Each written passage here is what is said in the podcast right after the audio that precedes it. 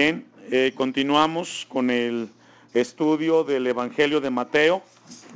Eh, qué importante es la palabra de Dios, mis hermanos. Ustedes se dan cuenta que estudiar la Biblia eh, tiene un sentido profundo. y esto nos va a ayudar mucho a conocer en Dios sus propósitos en nuestras vidas. Hemos visto hasta este momento tres bienaventuranzas. Hoy llegamos a esta cuarta, hermanos que esta no puede existir sin las otras anteriores. Llegamos a este punto de la palabra de Dios y Dios va a enseñarnos algo muy importante. Dios nos ha enseñado que en el Evangelio de Mateo Jesucristo es presentado como como rey. Jesucristo, Mateo nos lo presenta como el rey de reyes y señor de señores. También nos habla de que viene a establecer un reino viene a enseñarnos que viene a establecer un reino y que los que quieran ser parte de ese reino deben de tener o deben de reunir ciertas características. El Sermón del Monte nos habla del carácter del cristiano nacido de nuevo. Mire, al final del Sermón del Monte, que es Mateo 7, 28, le invito a que lo busque, ahí concluye. El capítulo 5, 6 y 7 es un solo discurso de Jesucristo. No podemos aislarlo. Tenemos que leerlo en ese contexto de los capítulos 5, 6 y 7 y concluye en el versículo 28 y 29 el sermón de la montaña. ¿Cuántos de ustedes han visto quizás alguna película? Y casi siempre en la película hablan a Jesucristo en, en, el monte y la gente abajo escuchando. Bueno, estudiarlo nos lleva a algo más profundo. Jesucristo cuando concluye el sermón de la montaña dice, y cuando terminó Jesús estas palabras, ¿cuáles palabras? Todo el sermón, capítulo 5, 6 y 7, que habla del carácter del cristiano nacido de nuevo. Dice, la gente se admiraba de su doctrina. La gente quedó perpleja. Ahorita estamos viendo del tema de la felicidad. La felicidad es un tema importante en la vida del ser humano. Pero Jesucristo dijo, ustedes quieren ser realmente felices, esta es la manera, para que ustedes puedan entrar al reino de Dios. Entonces, cuando él termina toda su enseñanza, la gente se quedó muy admirada de la manera como él enseñó. Dice el 29, porque les enseñaba como quien tiene autoridad y no como los escribas. Es decir, Jesús sabía lo que estaba enseñando. Como en esta tarde, Él sabe por qué nos reúne. Él sabe por qué es necesario que tú sepas qué significa ser verdaderamente feliz. Él sabe por qué nos quiere enseñar y que entendamos. Se recuerda que en Efesios el apóstol Pablo dice que él viene por una iglesia que esté sin mancha y sin arruga. Es por esto. Cuando la Biblia habla que viene por una iglesia sin mancha y sin arruga, viene por gente, por cristianos, por personas que realmente sean sus vidas de acuerdo a lo que Jesús enseñó. Entonces, este sermón de la montaña nos habla de esas características. Vimos al principio en el versículo 3 que alguien que es feliz debe de ser pobre en espíritu. En el versículo 4 nos enseñó que el que es feliz debe de llorar por su pecado. Dice el versículo 4 que son felices los que lloran porque ellos recibirán consolación.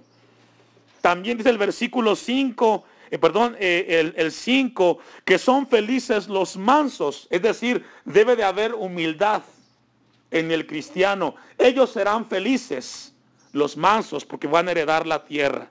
Y ahora llegamos a esta, aquí, a esta bienaventuranza que dice que son felices los que tienen hambre y sed de justicia, porque ellos serán saciados. Hace un rato cuando estudiábamos los salmos, el Salmo 119, yo compartía una frase que a veces suena muy bonito, pero tenemos que asimilarla. No podemos ser buenos padres si antes no somos buenos cristianos. A veces queremos ser buenos padres sin ser buenos cristianos. No. No podemos ser lo que somos si antes no somos hijos de Dios primero. ¿Cuántas veces se ha frustrado usted que quiere ser buen padre, pero es mal cristiano? Porque a sus hijos les enseña lo que la Biblia no enseña. Yo le compartí una frase a una hermana y le decía, mire hermana, cuando los hijos son pequeños, los hijos aprenden por lo que usted le dice, por el oído. ¿Y sí o no? Hijo, tráeme para acá esto. Hijo, obedéceme. Hijo, ve para allá. Y el hijo aprende por lo que él escucha.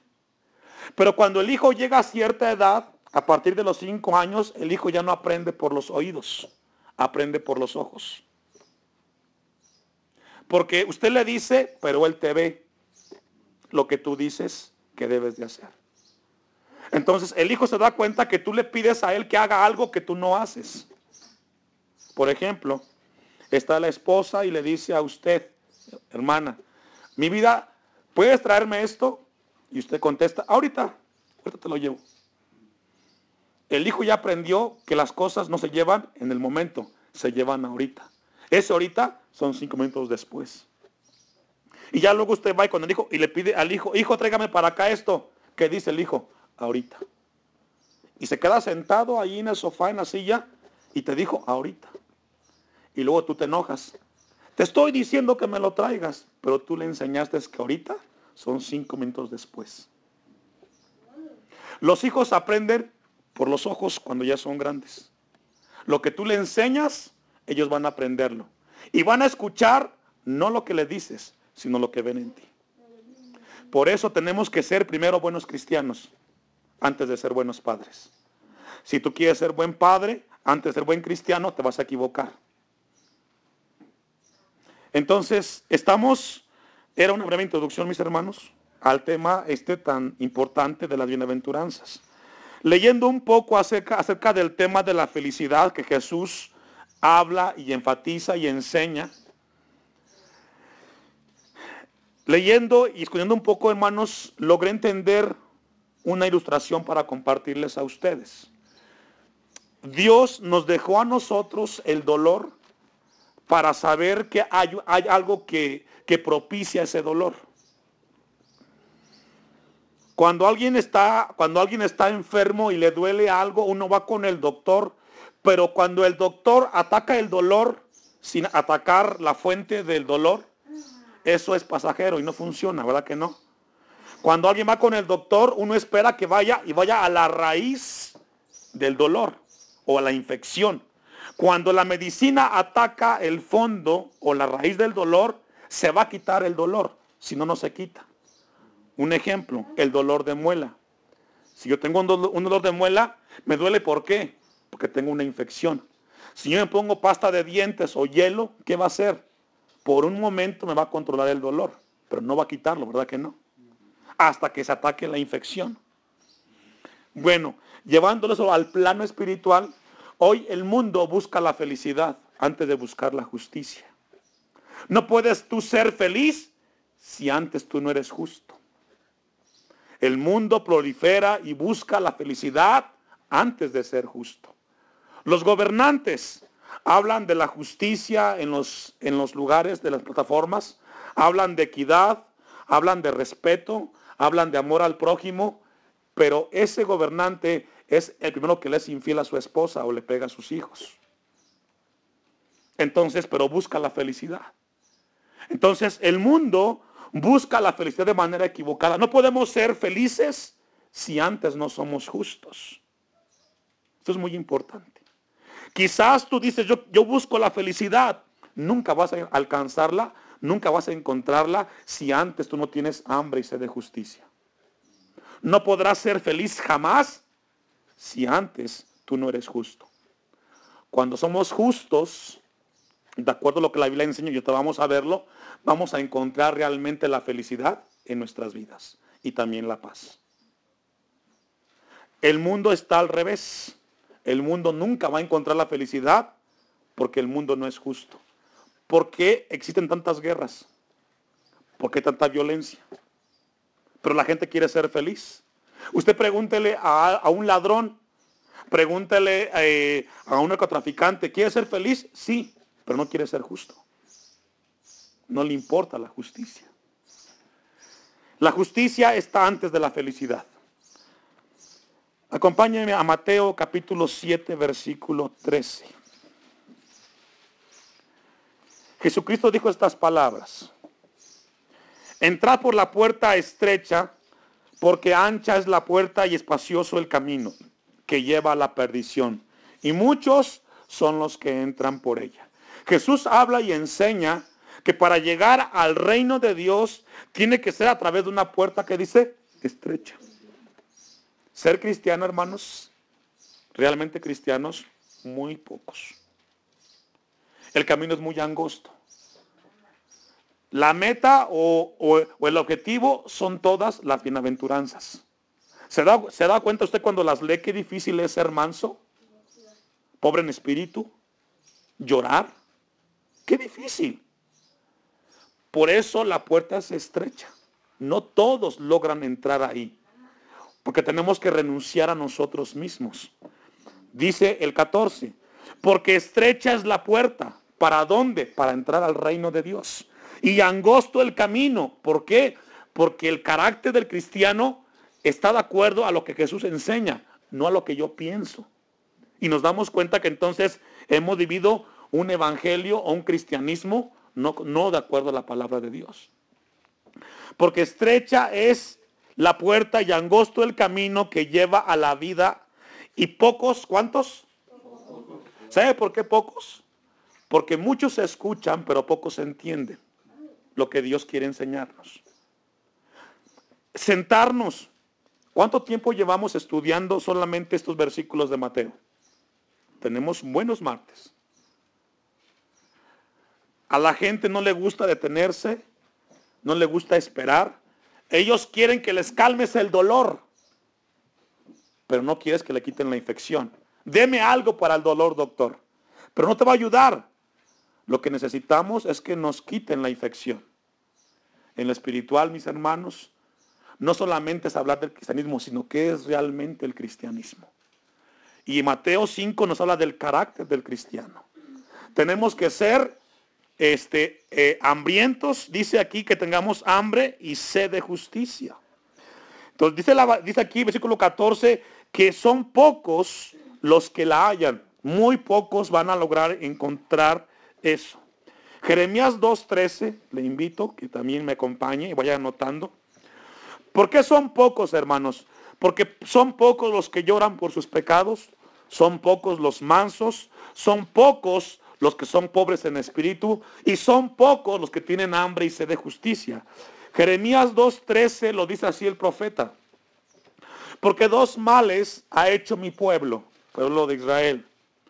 Me dejaron a mí fuente de agua viva y cavaron para sí cisternas, cisternas rotas que no retienen el agua. En otras palabras, Dios dice, el hombre tiene sed y tiene hambre, pero el hombre se niega a ir al pozo.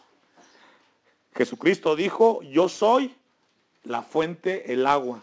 El que de mí bebiera, nunca, jamás tendrá sed. Pero la gente no quiere a Cristo. La gente quiere las bendiciones. La gente quiere los milagros. La gente quiere el éxito. La gente no quiere a Cristo Jesús. El que quiera a Cristo Jesús está dispuesto a someterse a su palabra obedecer lo que le enseña, sujetarse a la voluntad del Padre. Y esos muy pocos. Dice aquí este Jeremías, me dejaron a mí fuente de agua viva. Jesucristo es la fuente inagotable de vida eterna. Pero la gente no lo quiere a Él, mi hermano. Porque la gente no se reúne a escuchar la palabra de Dios. Queremos las cosas materiales, las bendiciones. Les decía, el éxito pero nadie quiere sujetarse a la voluntad de Dios. Escucharle a Él, que Él te hable, que Él te enseñe. El, hambre, el hombre tiene sed de, de ser felices, pero no quieren, no quieren sujetarse a la voluntad de Dios. Jesucristo, el apóstol Juan dijo que no amemos al mundo, ni las cosas que están en el mundo, porque el mundo pasa y sus cosas, sus placeres. Entonces, tenemos que entender de parte de Dios qué significa ser verdaderamente feliz en el tema de tener hambre y sed de justicia. Voy a invitarle a que me acompañe al Salmos 119, versículo 72.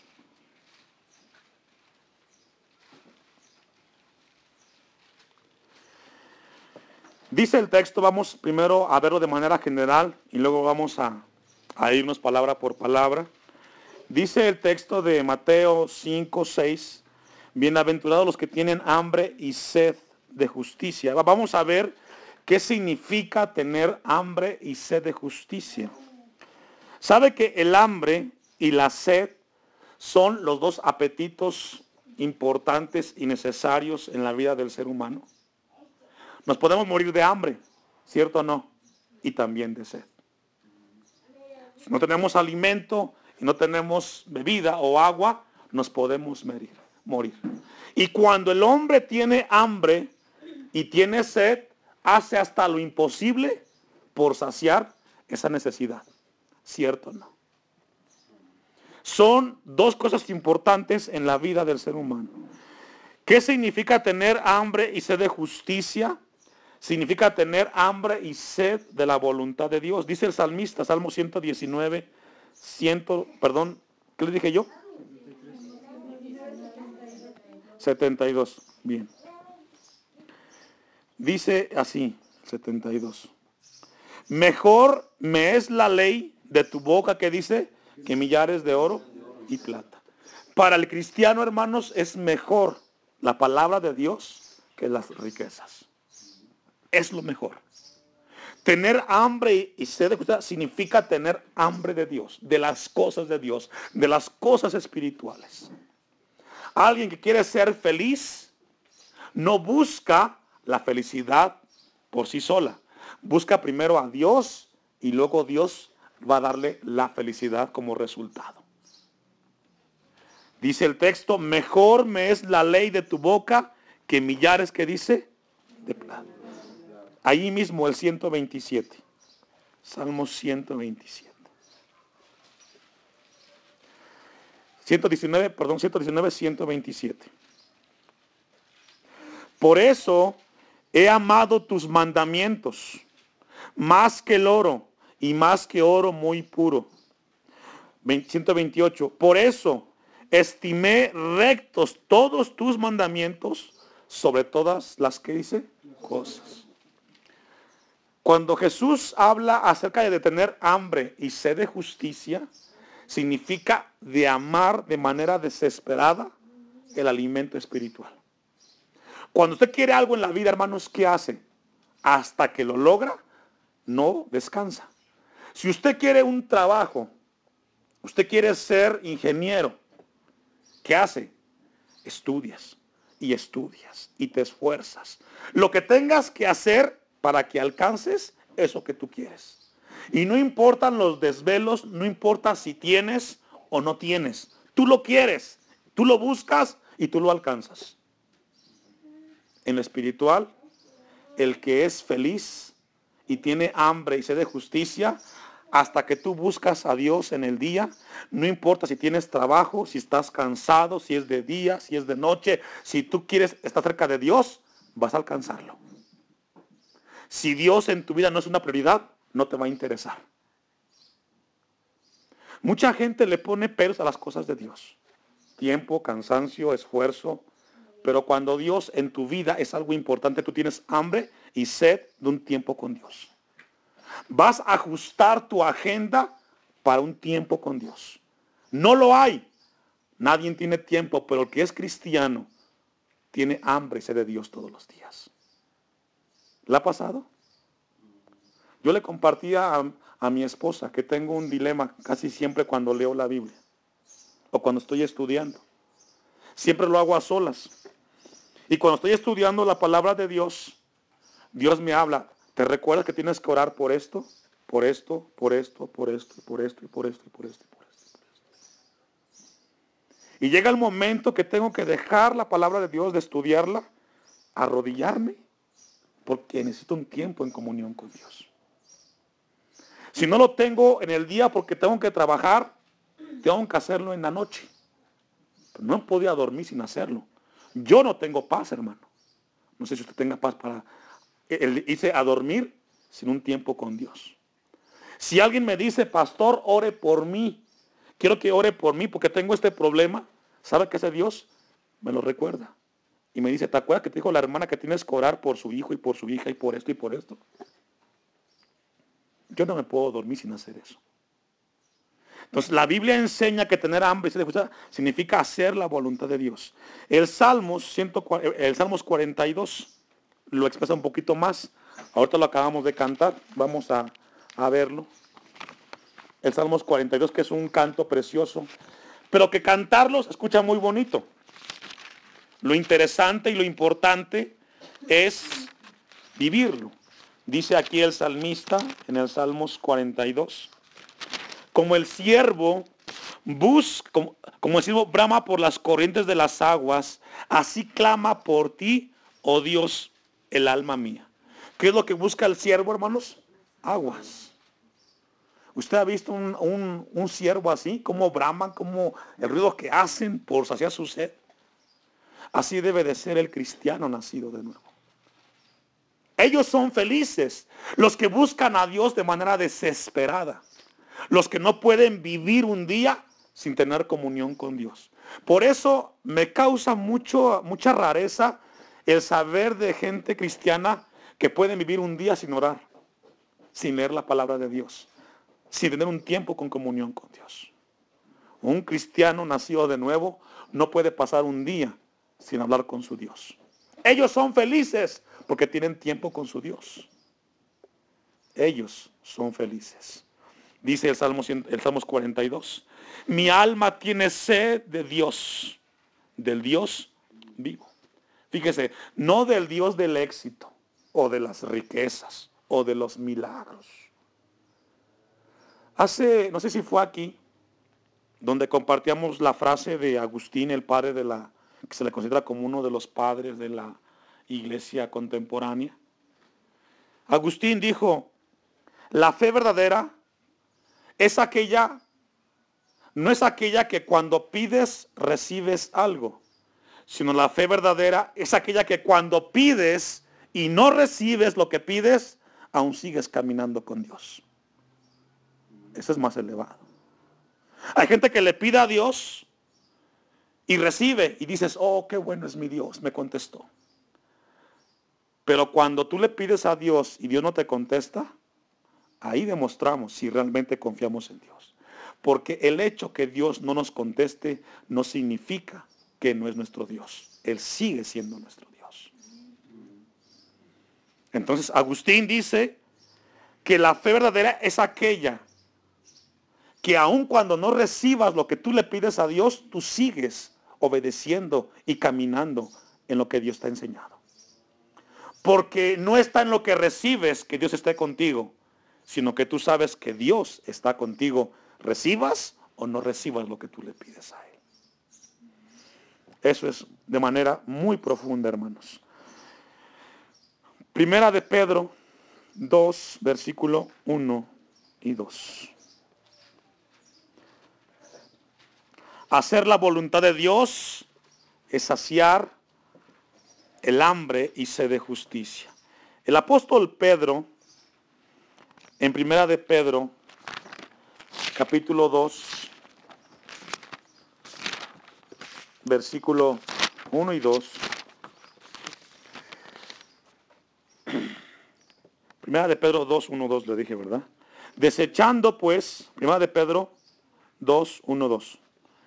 Desechando pues toda malicia, todo engaño, hipocresía, envidias, y todas las eh, detracciones, desead como niños recién nacidos, que dice, la leche espiritual, no adulterada, para que por ella crezcáis, que dice, para salvación.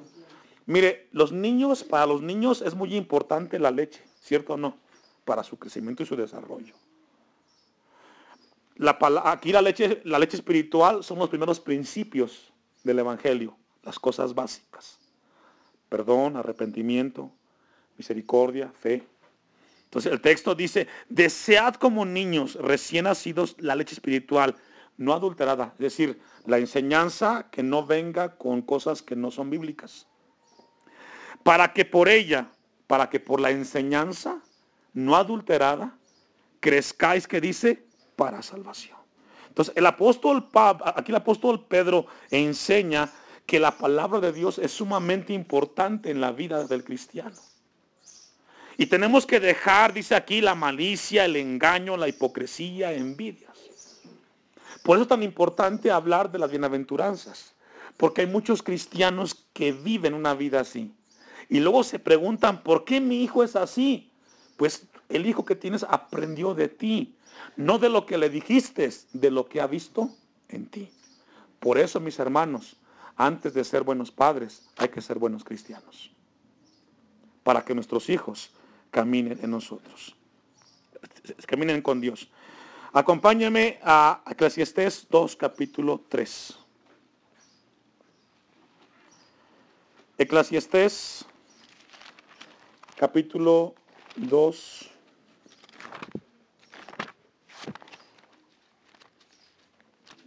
Regularmente los seres humanos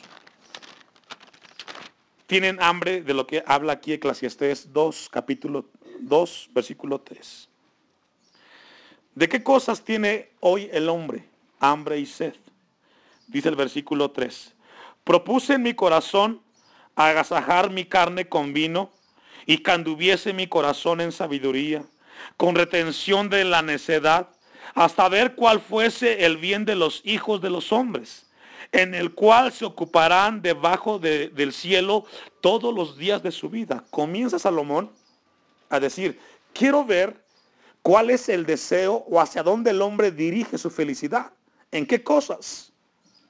¿Qué es lo que el hombre hoy desea? Dice el versículo 4. Engrandecí mis obras, edifiqué para mí casas, planté para mí viñas, me hice huertos y jardines y planté en ellos árboles de todo fruto. ¿Sí logra ver qué es lo que hizo Salomón? Yo quiero encontrar la felicidad en casas, en carros, en una profesión. Y continuemos leyendo. Me hice huertos y jardines y planté en ellos árboles de todo fruto. Seis.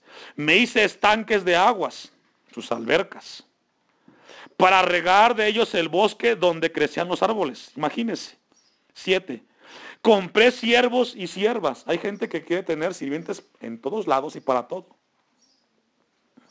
Y tuve eh, siervos nacidos en casa.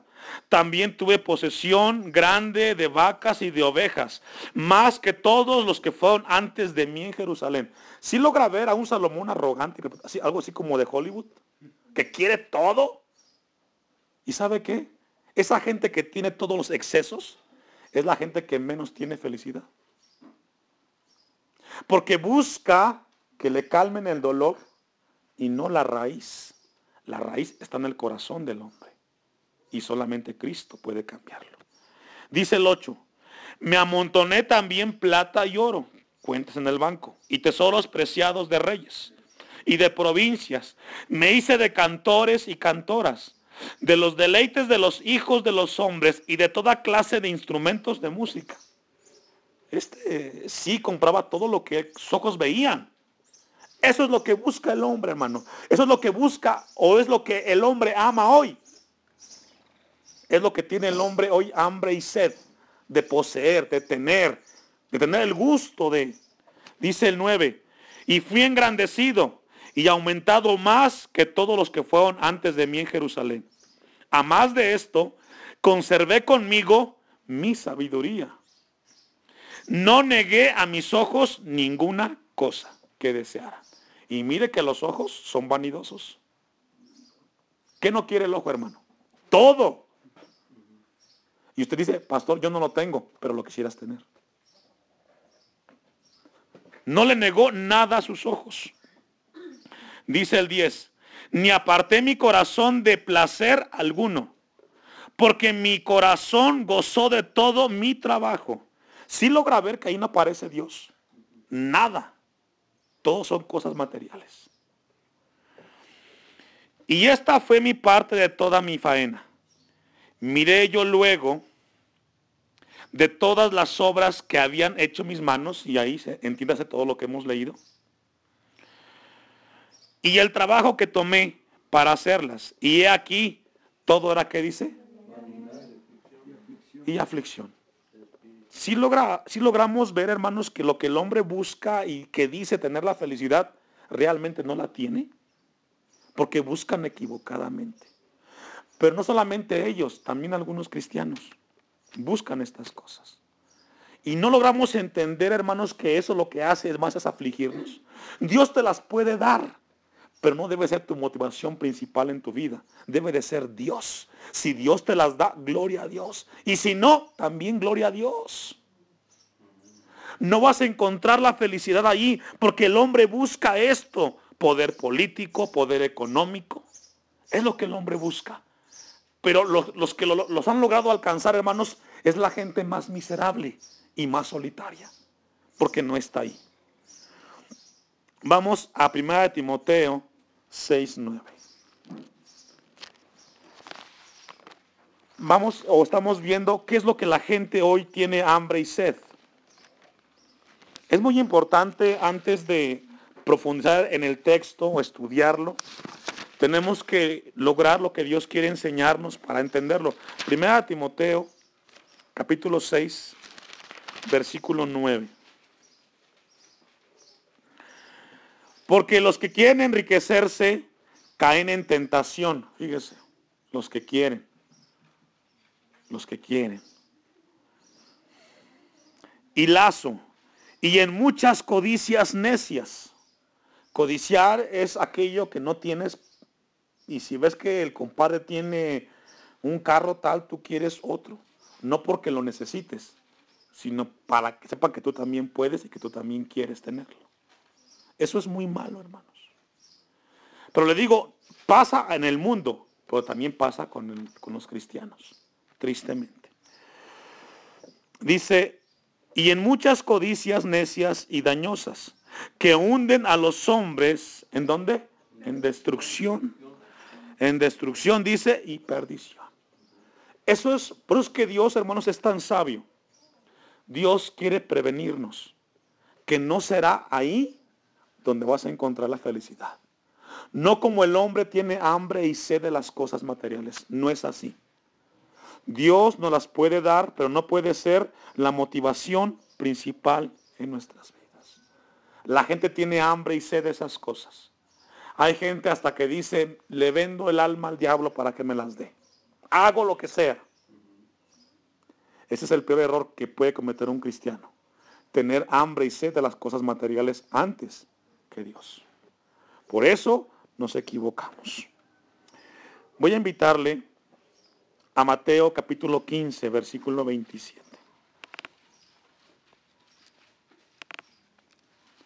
Y vamos a dejarlo ahí porque es solamente la introducción, pero es muy necesario. Mateo 15, 27.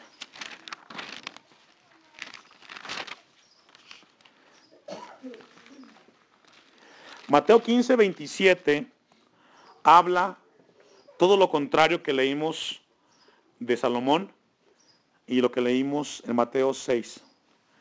Mateo 15, versículo 27 nos habla de la mujer cananea. Esa mujer tenía hambre y tenía sed, pero no de cosas materiales, sino de una comunión y un encuentro con Dios. Vamos a leerlo desde el 21.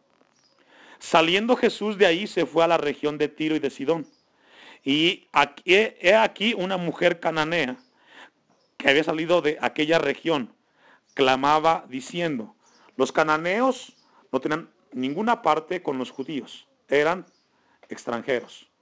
Para ellos no era la salvación, era gente extraña, gente pagana. Esta mujer escuchó de Jesús y quería algo de Jesús. Dice el versículo 22, eh, Señor, hijo de David, ten misericordia de mí. ¿Qué pidió, hermanos? misericordia. No pidió lo que pidió Salomón, pidió misericordia de parte de Jesucristo. Mi hija es gravemente atormentada por un demonio. Pero Jesús no le respondió palabra. Entonces, acercándose a sus discípulos, le rogaron diciendo, despídela, pues da voces tras nosotros. Él respondiendo dijo, no soy enviado sino a las ovejas perdidas de la casa de Israel. 25. Entonces ella vino y se postró ante el que hizo, se postró. Tenía un problema con su hija. No era merecedora de las bendiciones que podía darle Jesucristo a ella. No era parte de ellos, pero quería algo de Jesucristo. Dice el versículo 25. Entonces ella vino y se postró ante él diciendo, Señor, socórreme. Respondiendo, él dijo, ¿no está bien tomar el pan de los hijos y echarlo a los perrillos? Y ella dijo, sí, Señor, pero aún los perrillos comen de las migajas que caen de la mesa de sus amos. Qué tremendo. Cuando alguien tiene hambre y sed de Dios, hace lo que esta mujer. No le importan los obstáculos. Tú quieres algo de Dios, algo espiritual para tu vida. Y hasta que lo consigues, te puedas descansar. Esta mujer le dijo, sí, no soy del, pero aún estando aquí puedo tomar de las migajas. Vea cómo concluye el versículo que leímos, el 28. Entonces, respondiendo Jesús dijo, oh mujer, grande es tu qué? Tu fe. Fíjese. Qué tremendo cuando un cristiano logra y anhela desearse a Dios, acercarse a Dios. Tu fe es grande, hágase contigo como quieres. Y su hija fue sanada desde aquella hora. Un ejemplo totalmente distinto a los otros dos. Fíjese que aquí no habla o no registra si la mujer tenía dinero o no tenía dinero. Si podía o no podía. Ella buscó y anheló acercarse a Dios. Y hasta que lo consiguió, descansó. Cuando en Mateo 6, 5, hermanos, en 5, 6 encontramos que son felices los que tienen hambre y sed de justicia, tiene que ver con aquellos cristianos que su motivación principal todos los días es estar cerca de Dios. Es increíble que en la actualidad cristianos digan, no tengo tiempo para Dios. El que es cristiano, mi hermano, busca a Dios. No solamente porque se lo pide el pastor en la predicación, sino porque sabe que su necesidad está estar siempre cerca de Dios. Ellos son felices. No busquemos, hermanos, ser felices sin antes buscar la justicia de Dios. Y eso vamos a verlo la próxima semana con ayuda.